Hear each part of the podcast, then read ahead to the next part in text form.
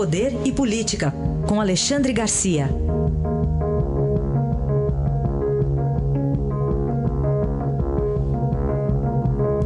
Alexandre, bom dia. Bom dia, Raíssen. Bom, vamos começar com o, o, não depoimento lá de Wesley Batista na CPI mista. É uma CPI lá, tem do BNDES, da JBS em conjunto. Mas vou pedir, ou, ouça conosco, Alexandre, para até você comentar okay. na sequência o que, que ele disse. Foi uma declaração breve. As delações dos últimos anos fizeram o país se olhar no espelho. Mas como ele não gostou do que viu, o resultado tem sido esse: colaboradores presos e delatados soltos. E aí, Alexandre? É isso. Algumas coisas são verdadeiras, né? O, o Brasil não conhecia o Brasil é, desses negócios escusos.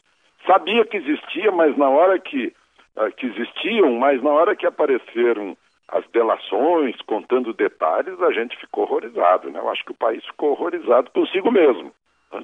Descobriu que uh, já era fruto de algo que vinha sendo semeado há muito tempo, essa história de enfraquecer a lei, de achar que o sujeito tem que ser esperto, tem que ser malandro, tem que, que é um bobo, aquele que cumpre a lei, tá aí o resultado, realmente. Nós nos, nos enxergamos, nos vimos no espelho e, e não gostamos do que vimos. Agora, Delator preso, é ele, né? Ele, o irmão, né? Tem outros delatores aí que estão presos. Delator preso e delatado solto. É, aparentemente é um paradoxo, mas ele ficou nisso porque não quis falar, como você destacou. Alegou duas coisas: o direito de ficar calado e, segundo, cumprir uma cláusula da, do acordo de, de delação premiada, de colaboração, de que precisa haver sigilo. Né? Ele ainda está esperançoso que aquele acordo de delação dele e do irmão, que perdeu toda a credibilidade, ainda possa valer. Né? O que a gente viu nesse acordo de delação premiada, que foi instituído nos Estados Unidos, passou pela Itália, chegou aqui, é algo recente, que foi só passar um tempo e os, eh, e os delatores viram nessas colaborações, os corruptos viram nessas colaborações uma forma de lavarem as mãos, de, eh, de se livrarem. Alguns não se livraram, outros contaram histórias uh, uh, uh, mitológicas, né? contaram mitos, contaram mentiras para se safar. Então esse, esse é, essa é a situação das, é, das delações premiadas. Né? Ele fez a defesa dos delatores, claro, ele está entre eles, mas é, é uma crise da delação premiada, está aparecendo cada vez mais, né? essa questão aí do, do Marcelo Miller, né? a gente fica sabendo que estava orientando, tinha um roteiro para orientar a delação deles, já sabiam, né? Marcelo Miller já sabia que Temer seria gravado, estava tudo combinado. Isso é, é um baque na credibilidade das delações. Muito bem. Vamos aqui para outro assunto. Anunciada é a troca de comando na Polícia Federal, Alexandre. Pois é, em outras épocas seria apenas uma notinha de canto de página de jornal, né? um registro. Ó, oh, trocou, o governo trocou o diretor da Polícia Federal. Só que nós estamos em tempos de combate à corrupção por parte da Polícia Federal envolvendo aí políticos e grandes empresários. Então virou a notícia do dia ontem, uma notícia tão ampla que cheia de especulações, né? O, o, o delegado Leandro Daello está saindo, foi o, o, mais duradouro dos diretores da Polícia Federal, substituído pelo delegado Fernando Segovia, que é homem de campo, homem de fronteira, né? o, o, substituto natural seria o número dois Leandro Daiello, seria o Rogério Galouro, que aí se alegou que é homem de gabinete e tal. Né? Aí começam as especulações. Ah, foi o Sarney que indicou. Não, foi o ministro do TCU, Augusto Nardes, que indicou. Ah, quem indicou, quem não indicou. Ficou aquela, aquela série de especulações.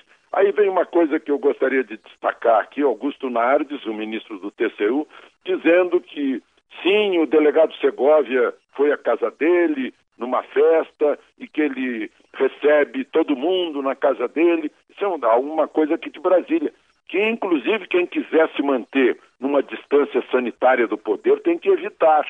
Né? Muita gente frequenta essas, essas festas e vão, vão se criando intimidades, intimidades que depois se tornam suspeitas, porque são pessoas que ocupam cargos ou de jornalista ou de diretor da Polícia Federal que não podem ter intimidade com, com autoridades que estão envolvidas no caso em que o, o delegado vai investigar, o jornalista vai noticiar. Né?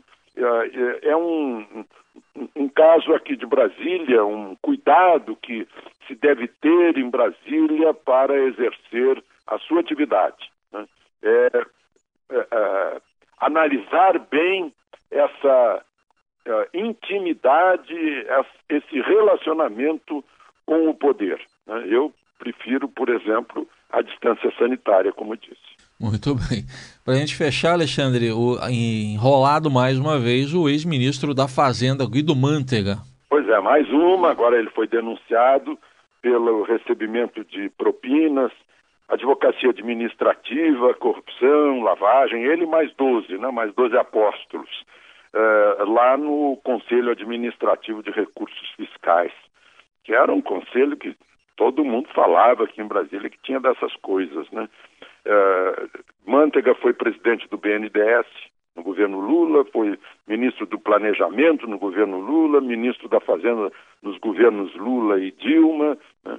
uh, ficou muito tempo no Ministério da Fazenda, com isso ele está envolvido também em investigações na Petrobras, está com 10 milhões bloqueados, foi preso duas vezes no ano passado, né?